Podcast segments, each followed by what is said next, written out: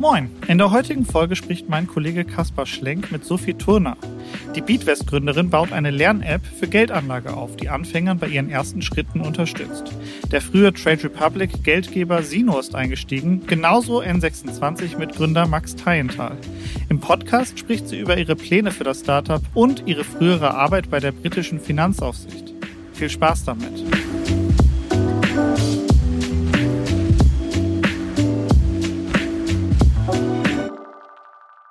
Hallo Sophie, herzlich willkommen bei Finance Forward. Hallo Kasper. Sophie, ihr habt ja Ende 2021 äh, BeatWest gegründet. Das war ja damals so ein Hoch im ganzen Aktien-Hype. Äh, äh, hast du zu der Zeit auch selber so ein bisschen GameStop äh, getradet? Ähm, und wie, wie war das? Wie hast du da diese crazy Zeit erlebt? Also ich muss sagen, ich habe ähm, nie Intraday-Trading oder aktives Trading in der Hinsicht betrieben. Ich habe ähm, schnell gesehen, was da alles passieren kann. Und ich komme ja auch so ein bisschen aus der Schiene algorithmischer Handel in meiner Zeit bei der Aufsicht. Und deswegen habe ich davon definitiv die Finger gelassen. Nicht mal so ein bisschen, um mal ein bisschen zu testen, zu gucken, wie funktioniert das, was macht das mit mir? Nee, ich glaube, ich war da eher die, diejenige, die von außen beobachtet. Ihr startet mit äh, BeatWest ja so ein äh, du Duolingo für, für Finanzen. Das war ja so ein, so ein Claim. Wie seid ihr damals auf die Idee gekommen, sowas zu starten? Ja, das ist eine sehr gute Frage. Also ähm, das war so eine Kombination aus zwei Faktoren.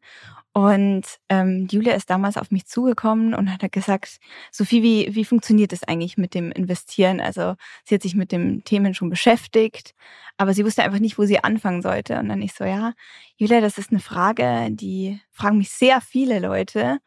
Und ähm, es gibt einfach noch keine Lösung, die diese Frage einfach beantwortet. Und dann haben wir gesagt, ja, okay, wir sind sehr lösungsorientiert und Julia ist auch sehr entrepreneurial. Und dann haben wir gesagt, ja, dann machen wir halt die Lösung dafür. Und so sind wir da eigentlich zu BeatWest gekommen. Die Werbung. Wir machen eine kurze Unterbrechung für unseren Werbepartner Kapital. Seit vielen Jahren zeigt das Wirtschaftsmagazin Kapital Entwicklungen aus der Wirtschafts- und Finanzwelt, begleitet den Wandel von Unternehmen, erkennt neue Trends und erklärt die großen Umbrüche der Weltwirtschaft. Neben Analysen und Tests gibt es unter anderem auch eine umfangreiche Auswahl an Ratgeberthemen. Sichert euch jetzt euer Plus an Wirtschaft und Finanzen. Mit dem Code OMR24 könnt ihr Kapital Plus drei Monate lang für 99 Cent testen. Einfach auf www.kapital.de slash OMR einlösen und alle umfangreichen Ratgeber zu Geldanlage, Vorsorge, Versicherung und Immobilien lesen. Außerdem erhaltet ihr Zugriff auf alle Kolumnen und Analysen der Kapitalexperten. Wir wünschen viel Spaß. Werbung Ende.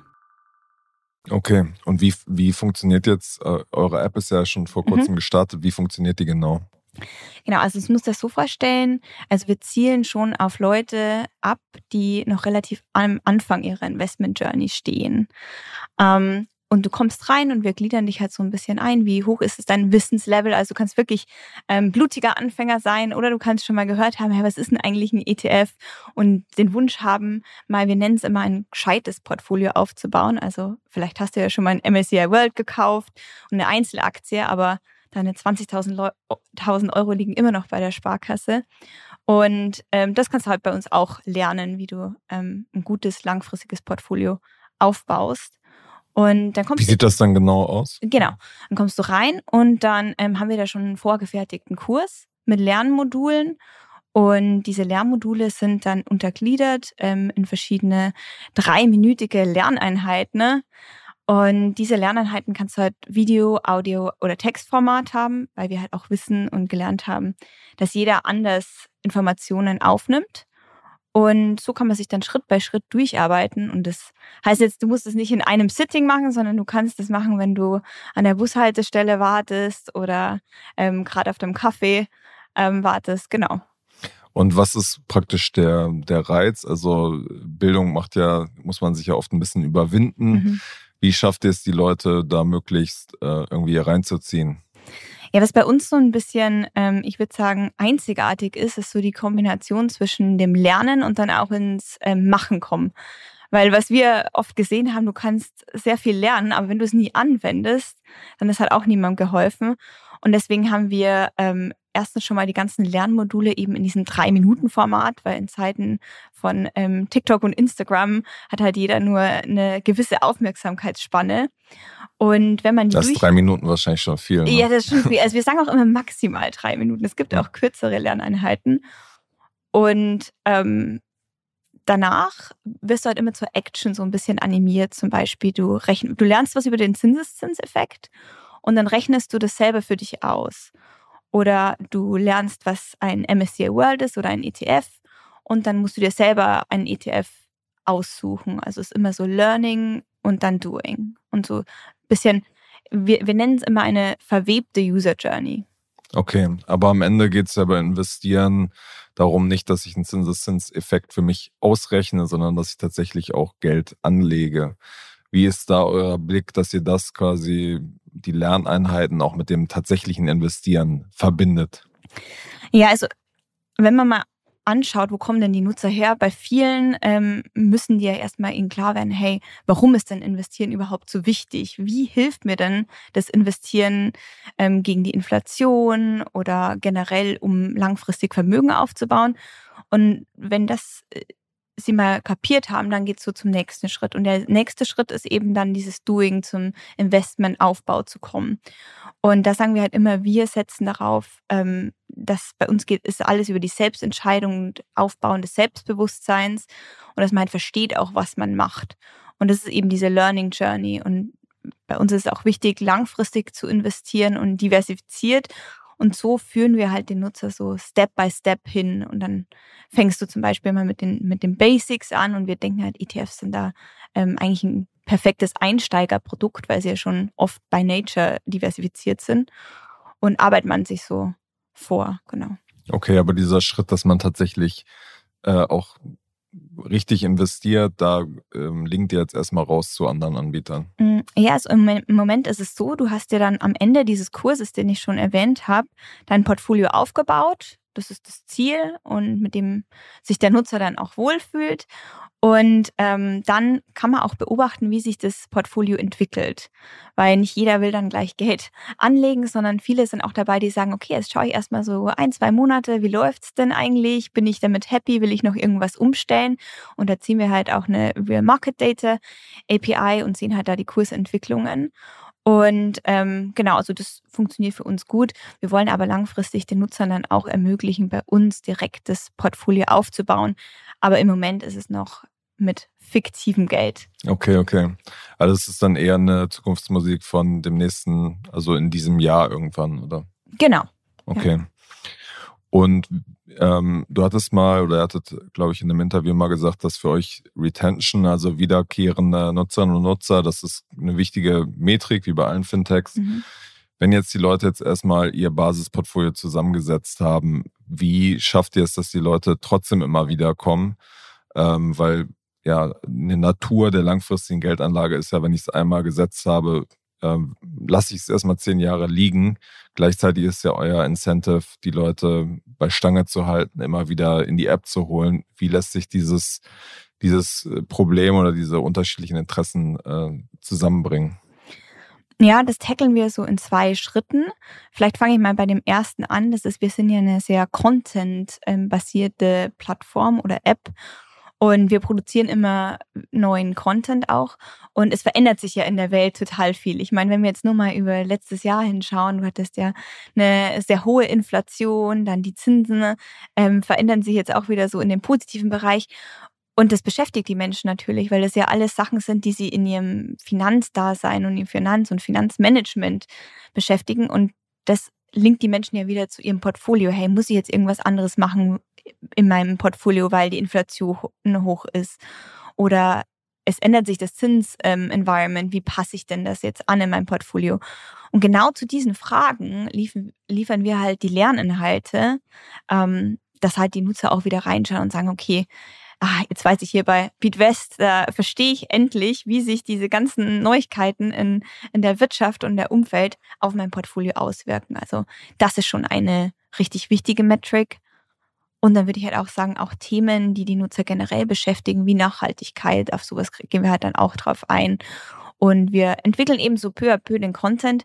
Und da schauen wir halt aber auch immer, was wollen denn die Nutzer? Weil jetzt irgendwas zu bauen oder irgendeinen Content zu entwickeln, den dann niemand liest, ähm, das ist jetzt nicht so unser Approach.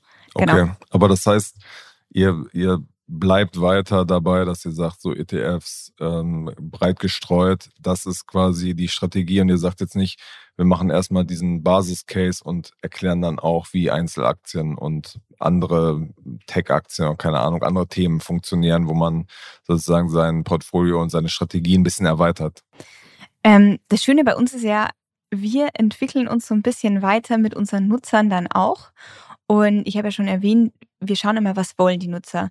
Wenn der Nutzer oder die Nutzerin jetzt sagt, ja, okay, ich habe mir jetzt hier mein langfristiges Portfolio mit ETFs aufgebaut, ich bin da happy mit, ich weiß auch, wie ich das anpassen kann, wenn was Neues im Markt passiert, aber jetzt würde ich doch irgendwie gern mal noch in, in Tesla investieren oder mehr über Aktien wissen. Also wenn das von den Nutzern kommt, dann nehmen wir uns der Sache natürlich auch an. Also das ist dann nichts, wo wir uns davor sperren. Aber dieser Prozess dauert ja oft auch bei den Nutzern. Und so wollen wir das eben auch machen. Schauen, wo geht der Trend bei den Nutzern hin? Und so passen wir uns dann eben auch an als Plattform. Und ich meine, ETFs, äh, viele sagen immer, sie sind so plain vanilla oder sie sind jetzt nicht so interessant wie, wie Einzelaktien oder sowas. Ich denke, man kann auch mit ETFs viel machen. Und bei uns geht es ja wirklich um das Selbstbewusstsein auch aufzubauen. Und das kannst du halt einerseits über den, den Content machen oder andererseits du kannst es über Features machen, weil die den Nutzer zum Beispiel noch mehr dazu bringen, ähm, weiter zu investieren langfristig wie Roundups oder sowas.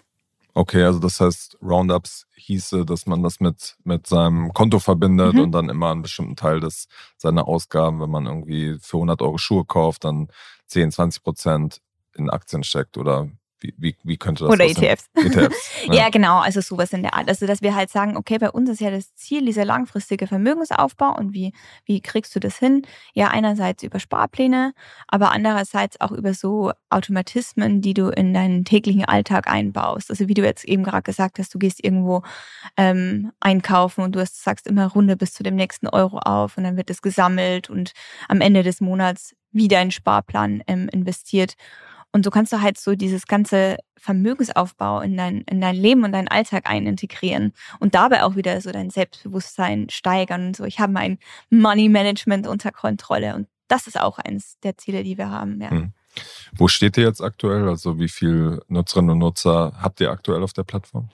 Genau, also wir sind ja ähm, noch nicht allzu lange live. Also wir sind jetzt im Januar live gegangen und wir sind jetzt ungefähr so knapp bei 3000 Nutzer und Nutzerinnen auf der Plattform die das ähm, jeden, also seit Januar regelmäßig nutzen, oder? Genau, also das ist auch was. Wir haben ähm, unsere KPIs sind outperformen die Benchmarks, da sind wir auch super happy. Ähm, das liegt, glaube ich, so ein bisschen daran, dass wir das Produkt extrem nah mit den Nutzern gebaut haben. Und ähm, wir wollten halt jetzt schauen, okay, kann man sich mit unserer Education, unser Ziel war eben diese Portfolio, das Portfolio aufzubauen und die Lerninhalte durchzuarbeiten. Und das funktioniert sehr gut und da sind wir auch richtig happy mit. Genau, und jetzt geht es halt eher so an die Nutzergewinnung. Ähm, genau. Aber wie viel von den 3000 haben dann diesen Kurs auch tatsächlich diesen ersten Step äh, abgeschlossen? Ja, also genau, KPIs kann ich dir jetzt hier natürlich nicht nennen, aber ähm, Warum also, natürlich? na, also sagen wir, hm. outperformen die Benchmarks, also wirklich. Also man, man sieht halt Aber schon. was ist die Benchmark für euch? Ne, wenn man jetzt so sagt, okay, man schaut sich mal vielleicht an, wie macht es denn ein Duolingo oder sowas und wie viele Leute schließen denn da den Kurs ab, da ist es bei uns schon deutlich mehr.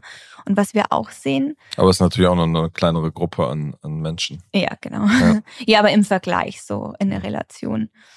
Und was wir auch sehen, ist, dass wir haben ja auf der Plattform eben diesen Kurs, durch den wir den Nutzer und Nutzerinnen durchmachen. Und dann gibt es auch noch unstrukturierten Content, also wo man einfach mal reingehen kann und sich informieren kann, was ist dann nachhaltiges Investieren oder so Money Mindset und Management. Und wenn die Nutzer eben in diesen Bereich gehen, ähm, dann bauen sie sich weniger schnell ein Portfolio auf, wie wenn sie den Kurs durchgehen. Und das zeigt uns halt auch wieder, der Kurs ist wirklich dazu da, um das Portfolio aufzubauen und die Module durchzumachen. Und dann dieser ähm, zusätzliche Lerninhalte, der wird dann eher so genutzt, als wenn man mal ein Interesse hat. Genau, deswegen würde ich schon sagen, der Kurs ist so unser Flagship ähm, oder Flagship-Produkt in der App.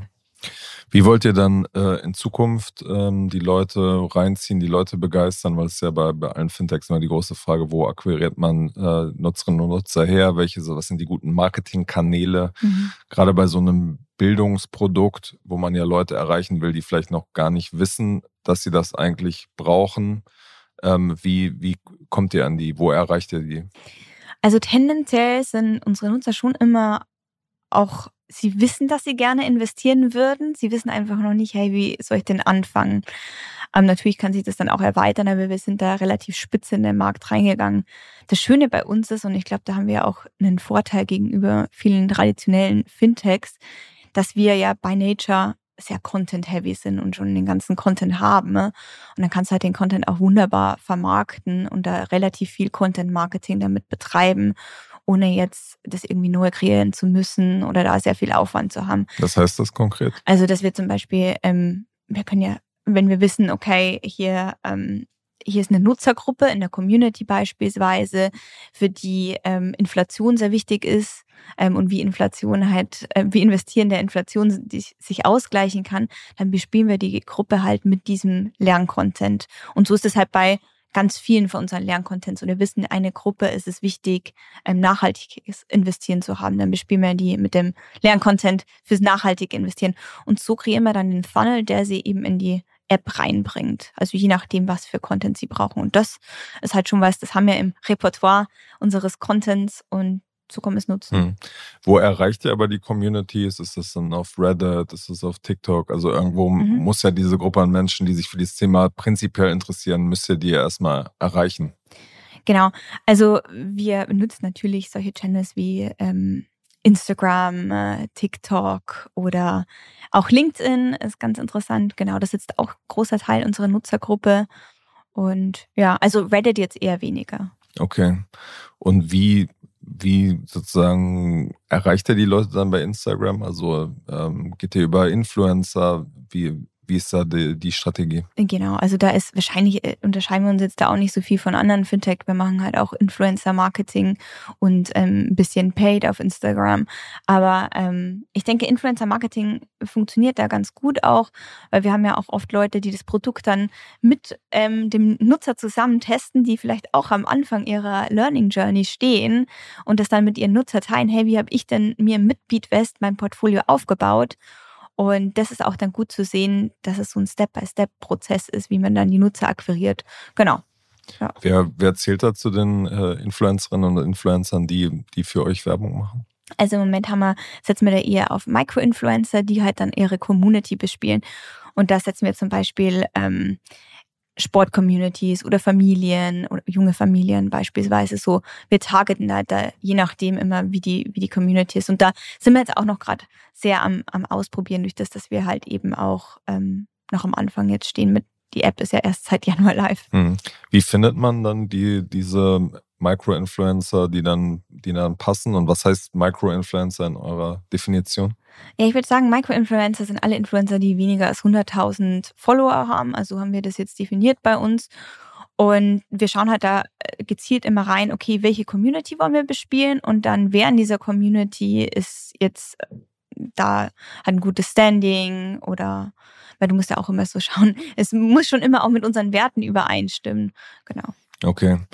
Guckt ihr dann praktisch auch ein bisschen, habt ihr dann ein bisschen im Blick, wie sie, wie sie das bewerben? Weil es kann ja dann auch sein, dass es irgendwie in einem falschen Kontext ähm, und vielleicht irgendwie ein bisschen aggressiver beworben wird, dass gesagt wird, hier, guck mal, so kann man schnell reich werden. Dinge, die ihr vielleicht nicht wollt, äh, wie das rübergebracht wird wie, also wir sind auf jeden Fall nicht die Leute, die sagen get rich quick. Wir sagen immer get rich slow.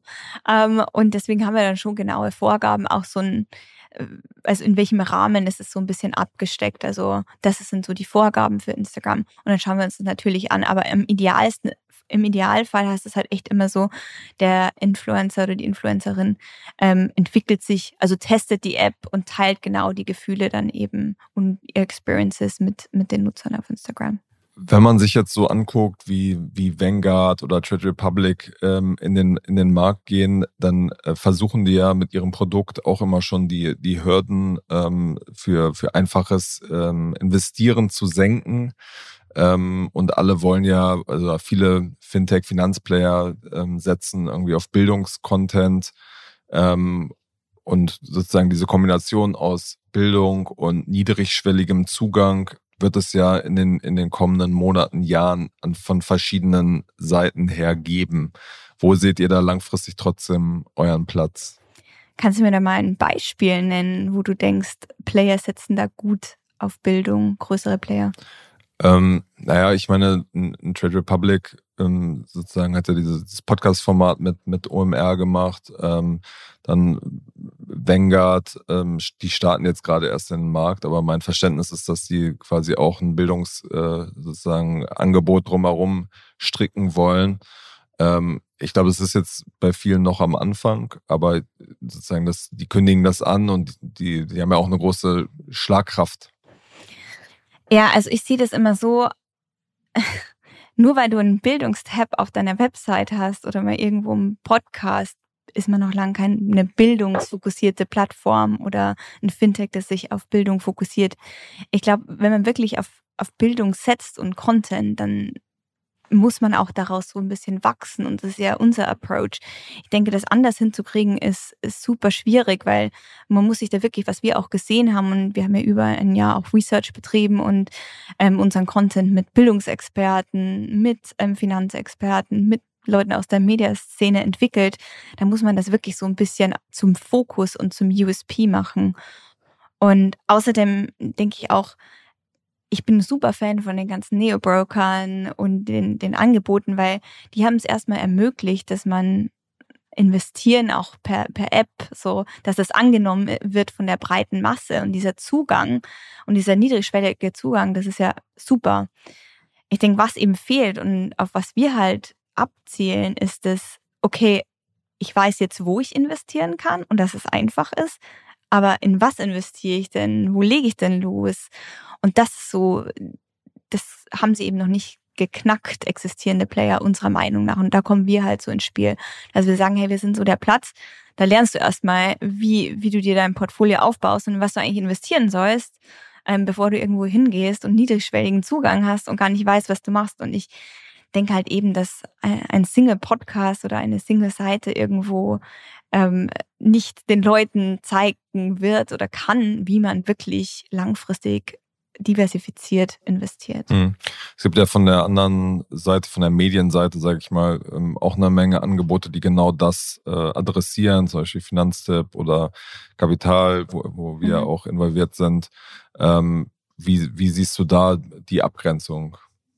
Also erstens bin ich mein großer, großer Fan von jeglicher Art von finanzieller Bildung, Initiativen und da müsste es auch meines Erachtens mehr geben, weil ähm, ich meine, man hört es immer wieder, man lernt es weder in der Schule noch in der Uni noch sonst wo. Deswegen je mehr Leute und Player zur Bildung beitragen, desto besser. Ähm, ich kann das nur beklatschen. Ähm, ich denke, was natürlich ist, hat man auch solche Player oder auch ähm, große YouTuber oder Instagrammer, aber dieser ganze Content ist sehr oft unstrukturiert und du weißt halt nicht, wo du anfangen. Heißt, du bist blutiger Anfänger und dann YouTubest du was oder du googelst was und du, du weißt jetzt nicht, hey, okay, an welchem Punkt fange ich an und an welchem Punkt bin ich bereit, jetzt wirklich zu investieren.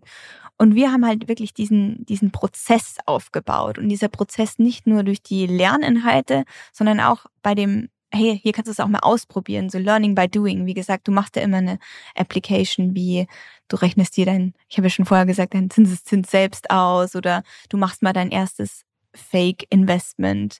Genau, also deswegen, ich denke, dieses Verweben von den Lerninhalten mit der, mit dem Doing und der Application, das ist eben was, wo wir uns halt wirklich noch abgrenzen. Mhm.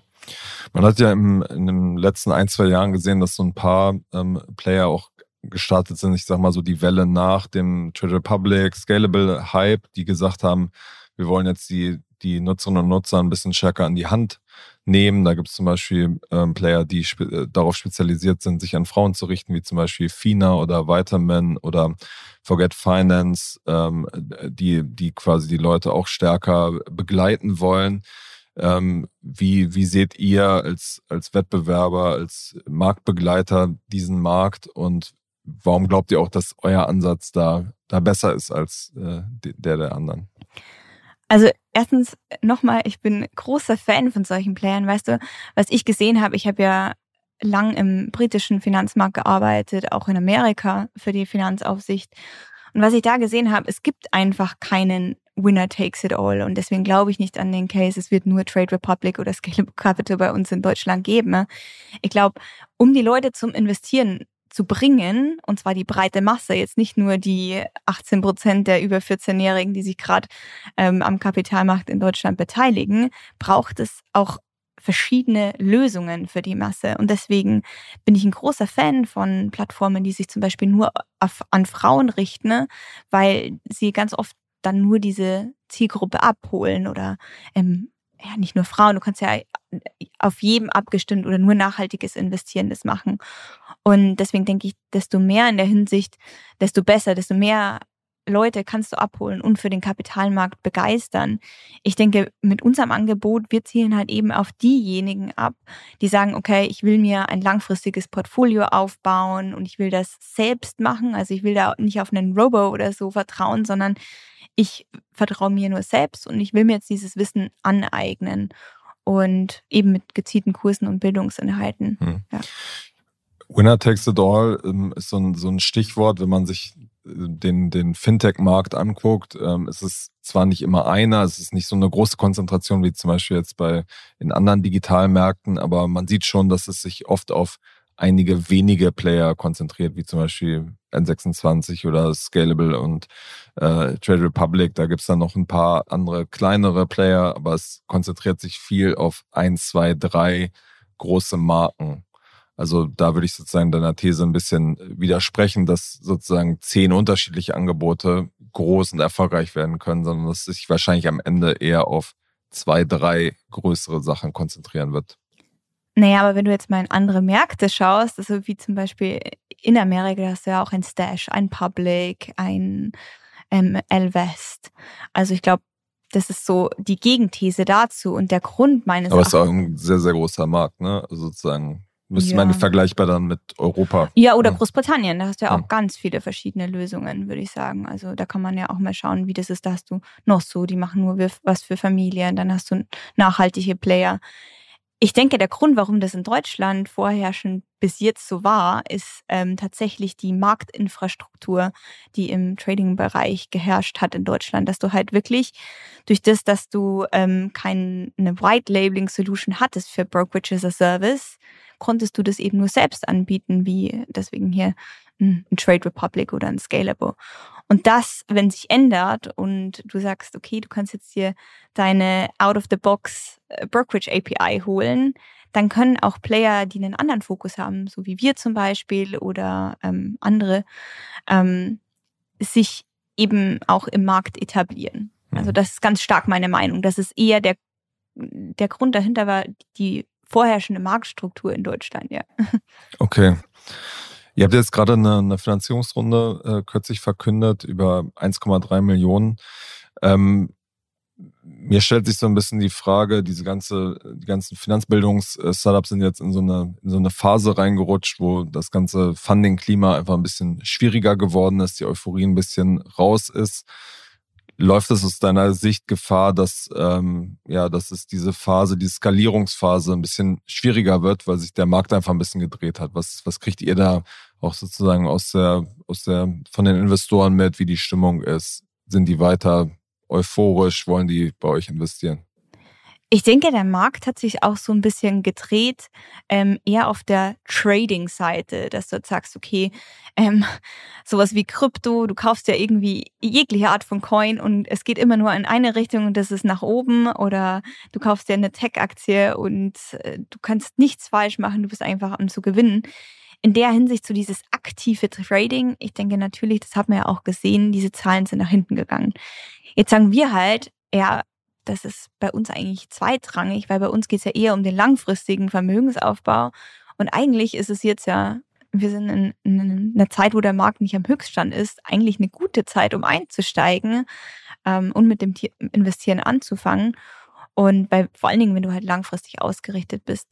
Und ich denke, deswegen haben wir da jetzt weniger Probleme ähm, oder hatten wir auch weniger Probleme im Fundraising, weil wir auch diese Mission so ein bisschen zeigen konnten. Hey, es ist ja etwas fürs Langfristige und man muss auch an die Mission dahinter glauben. Das ist nicht, wie gesagt, dieses Get Rich Quick, sondern ähm, get, get Rich Slow. Okay. Ja. Ihr habt mit dem N26-Gründer Max Teintal, äh, mit dem Shit Republic äh, Investor Sino und Neosphere von Commerzbank habt ihr sozusagen drei unterschiedliche äh, Perspektiven, die sozusagen Finanz-, Fintech, Know-how haben. Wie, wie helfen die euch jeweils äh, konkret? Ja, also ich finde, das ist natürlich super für uns, dass wir so verschiedene Perspektiven haben. Also nicht nur jetzt auch im Finanzbereich. Du hast jetzt drei Investoren gerade genannt, die eher so ähm, auf die Finanzbranche abgestimmt waren. Das haben wir auch mit Absicht gemacht, weil du kannst von den traditionellen Playern ja sehr viel lernen, ähm, wie mit die Commerzbank ist ja schon auch seit ähm, längerem Zeitraum ähm, auf dem Markt oder jemand ähm, wie mit der Sino AG, die eben Trade Republic hier mitbegleitet haben bei solchen Sachen und dann auch ähm, mit dem Max von N26, der halt eben selbst ein Fintech so erfolgreich gemacht hat. Also wirklich verschiedene Komponenten. Ne? Und da ziehen wir halt auch schon Knowledge daraus, wie man sowas aus anderen Perspektiven sieht. Aber ich habe jetzt gerade gesagt, du hast nur eben die Fintech-Player genannt oder Finance-Player. Wir haben ja auch Investoren so im Bereich Content oder ähm, im Bereich Social Media und das ist natürlich die andere Seite, die bei uns super wichtig ist. Also wir wollten jetzt auch nicht nur ähm, Investoren aus der Finanzbranche haben, weil das ja nicht nur das ist, auf das wir uns fokussieren, sondern wir haben ja diese andere spannende Content-Seite. Mhm. Aber wie sieht das im, im Alltag aus? Also wenn ihr dann irgendwie das Produkt habt, dass ihr dann Max mal anruft und sagt so, hey, wie findest du das? Wie würdest du das machen? Also wie sieht so, so ein konkreter Austausch aus? Ja, also ich meine, konkrete Frage zu Max, das ist super hilfreich, wenn man halt einfach mal auch Fragen hat, wie zum Beispiel, wie ist es bei euch gelaufen? Wie seid ihr, ähm, wie habt ihr das aufgebaut, vor allen Dingen am Anfang? Und da dann einfach die Möglichkeit hat, jemanden anzurufen und so schnell eine Frage beantwortet zu bekommen, ist ja, schätzen wir uns sehr glücklich, sagen wir es so. Ja. Bei euch liegt ja ein, ein, starker Fokus auf der Produktentwicklung, dass es irgendwie, ähm, dass es die Leute reinzieht, dass die Leute da irgendwie dranbleiben. Was sind so Vorbilder für, ähm, für euch, wo ihr sagt, so, hey, die Apps, vielleicht auch gar nicht aus dem Fintech-Bereich, haben das gut gelöst und äh, an denen orientieren wir uns, von denen lernen wir etwas? Ja, also Produktentwicklung, wir machen, man sagt ja immer, nutzerzentrierte Produktentwicklung. Ich würde sagen, bei uns ist das wirklich so. Also wir hatten auch, wie wir die App jetzt entwickelt hatten, ähm, hatten wir 100 Leute, mit denen wir die App tatsächlich Woche zu Woche iteriert haben, immer jeden Donnerstag nur Nutzerinterviews, was wollen denn die Nutzer und dann auch immer umgebaut haben. Das war super spannend. Und wenn wir da eben auch mal in andere Bereiche schauen, du kannst ja auch viel abschauen von, von Educational Playern, sowas wie Duolingo, Lerninhalte haben wir uns auch abgeschaut von Imprint. Das Was ist, ist das genau? Ja, Imprint ist so eine App, wo du Bücherzusammenfassungen hast, so ähnlich wie bei uns auch mit Lerninhalten und du hast halt einen Satz und hast eine Grafik nebenbei und du lernst halt über das Lesen und die Grafik. Und ähm, das war halt ein super cooles Feature, dass auch Nutzer zu uns gesagt haben, wow, ähm, da habe ich das bei Imprint gesehen und das finde ich toll. Und dann deswegen haben wir das auch integriert. Also solche Sachen holen wir uns dann vom Lern-Apps. Und dann, wenn wir generell breiter schauen, was wir immer cool finden, das ist zum Beispiel den Player Stash in Amerika. Ähm, das ist auch so eine Plattform für langzeitiges Investieren und ähm, da schauen wir halt auch hin. Die, die zeigen uns halt ganz oft, wie kannst du solche Lösungen wie uns in den Alltag rein integrieren, wo ich schon erwähnt habe, so Roundup-Features oder sowas in der Art. Hm. Was hast du aus deiner Arbeit äh, in den Regulationsbehörden, was hast du da mitgenommen? Oh, da habe ich so einiges mitgenommen. Ähm, ich meine, ich war damals 2018 in Amerika und habe für die SEC gearbeitet und das war halt ein Zeitpunkt, in dem ähm, Robinhood so richtig durch die Decke ging. Und das fand ich halt mega spannend zu sehen, wie ein Player in einem Markt so aufgeht. Und ähm, also da habe ich sehr viel Knowledge mitgenommen, aber generell mal die Zusammenhänge kennenzulernen. Und was mich halt auch so ein bisschen. Aber was hast du da konkret mitgenommen? Ja, was mich so ein bisschen motiviert hat, dann auch war zu sehen, ähm, also was mich motiviert hat, Beat West dann auch zu gründen, war das Ganze, du hast ja eine extreme Ungleichheit im Markt, die über Informationsasymmetrien ähm, bestärkt wird. Also ein Hedgefonds weiß immer mehr oder meistens mehr wie ein Pensionfonds, weil sie einfach sehr sophisticated sind in den ganzen Tools, die sie nutzen können. Und irgendwann ist mir dann aufgefallen, ja, diese ganzen Finanzplayer, sehr viele machen, ähm, ziehen sie sehr viel Profit und Benefits aus dem Kapitalmarkt raus. Und wir als äh, Retail-Investoren und Kleinanleger ähm, nützen diese Chancen gar nicht. Und das, da habe ich geschaut, warum ist das so? Warum ist da diese Imbalance und diese Ungleichheit? Und das habe ich irgendwann auch irgendwie frustriert. Und dann habe ich einfach gesehen, ja, es liegt ganz oft an fehlender Information. Und deswegen auch wieder so der Link zur Bildung. Deswegen brauchst du Bildung, um diese Informationen rauszugeben und aufzubauen. Ja. Mhm, aber die hat man natürlich nach so einem zweiwöchigen Kurs bei euch, äh, macht man jetzt ja noch keine Hedgefonds-Trades. Ne? Nein, also das war jetzt nur mal so, ich, ich sage immer, ich bin jetzt von der Makroebene mhm. wieder auf die Mikroebene ähm, gekommen. Aber wenn du es dir halt breit gefächert anschaust, ist es wirklich von großen Sachen, wie zum Beispiel, du schaust dir den Markt an, wo sind die Imbalancen, bis hin zu, wie kannst du dir das aus Einzelpersonen, wo hast du da einen Informationsadvantage ähm, und nicht? Weil es ist ja auch so, wenn du jetzt komplett unwissend zu, dein, zu deinem Bankberater gehst beispielsweise, dann hast du ja auch schon mal eine asymmetrische Information, weil du ähm, dem Bankberater gar nicht die Fragen stellen kannst, die vielleicht wichtig sind. Hm. Ja. Ähm, man, wenn man sich jetzt so die letzten ähm, ein, zwei Jahre anguckt, ist es ja so, dass es oft auch Konflikte zwischen den Aufsehern und verschiedenen mhm. Fintechs, auch in Deutschland mit Solaris N26 gab es ja prominente Fälle, aber auch in Amerika gibt es große Konflikte. Was ist da praktisch auch dein, deine, deine, deine, dein Lern-Takeaway, wo du sagst, wir bauen die Firma so auf, dass, dass solche Probleme nicht geben wird, wenn es mal richtig stark wächst?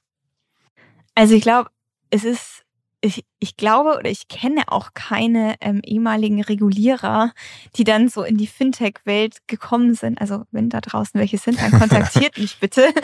Ähm, und es ist so ein bisschen in meiner DNA, würde ich sagen, weil ich habe ja die Finanzmarktregulierung wirklich aus kompletter Überzeugung gemacht. Und ähm, wenn wir halt jetzt uns Fragen auch stellen, wie entwickeln wir das Produkt weiter oder wie jetzt, wenn wir sagen, okay, wir wollen ähm, eine Investmentlösung anbieten, auch über BitWest, was braucht es denn da für Schritte, damit wir auch compliant sind? Erstens sind das Fragen, die ich teilweise eigentlich alle selbst beantworten kann, weil ich halt so oft das geprüft habe und so oft das gesehen habe und auch denke, die Vorteile daraus sehe, weil oft bist du ja Gründer und du siehst die Regulierung immer so, ach, nö, Regulierung, das ist, äh, das ist Business Preventing. Aber ich denke eher, wenn du weißt, wie es funktioniert, kann es halt auch Business Enabling sein. Und wenn du das nicht als so eine große Hürde siehst, sondern einfach sagst, hey, wie kann ich denn da meine Benefits draus sehen? Weil Regulierung ist ja nicht zum Spaß da, sondern sie ist ja da, um uns einerseits als Fintech zu beschützen, aber auch die Kleinanleger auf der anderen Seite. Deswegen ist es, glaube ich, so die Einstellung und die Erfahrung, die uns so ein bisschen unique mhm. macht.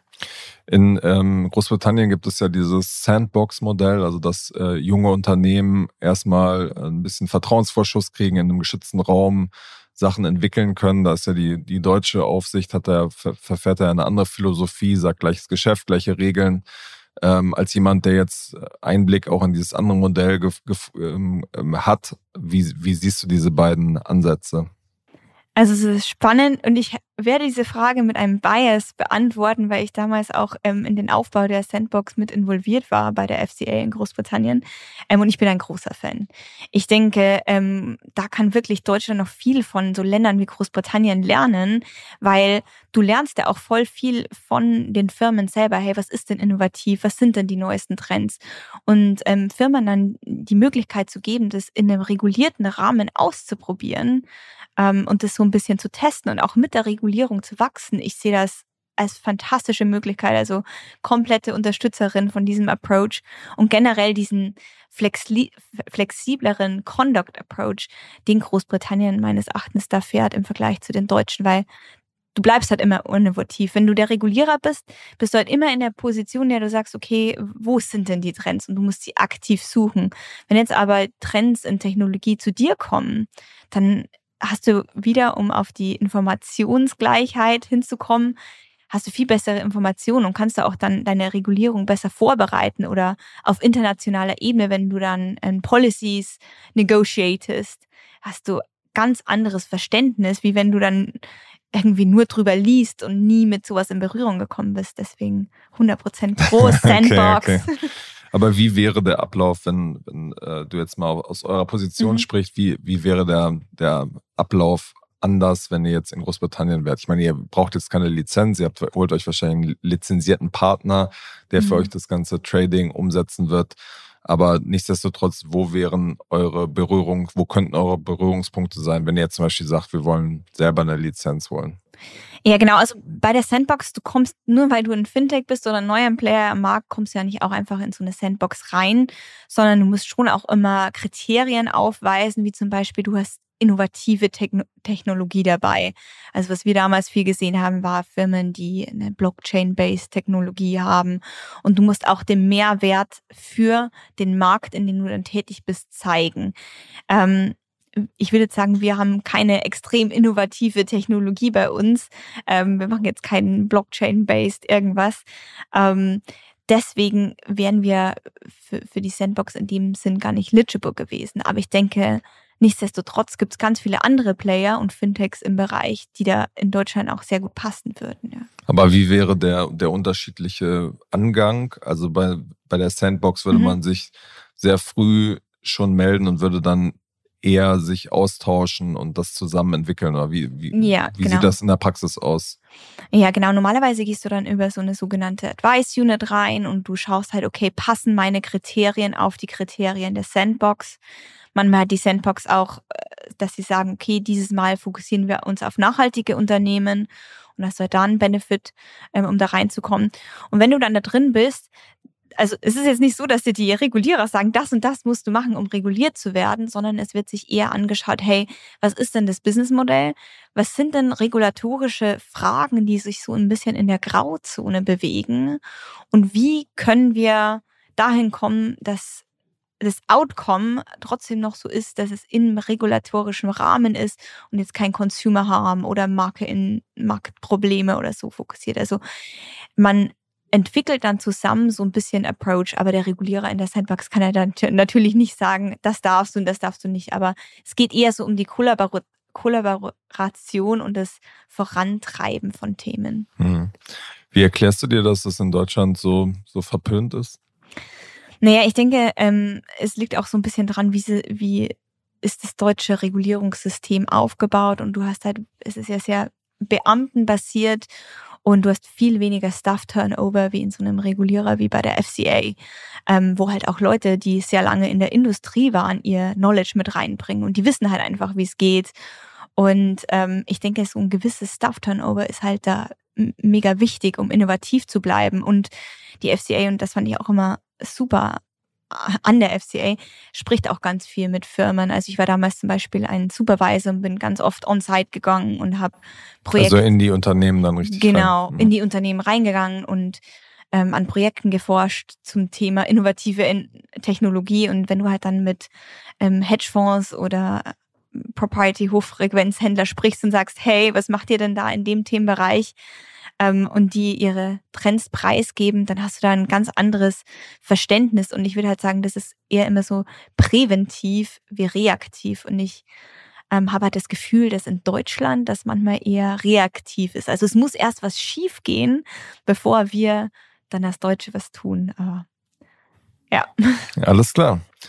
Die Zeit ist leider schon um. Vielen Dank auf jeden Fall, dass du vorbeigekommen bist hier in Berlin und äh, bis zum nächsten Mal bei Finance Forward. Ja, hat sehr viel Spaß gemacht. Vielen Dank für die Einladung. Sehr gerne.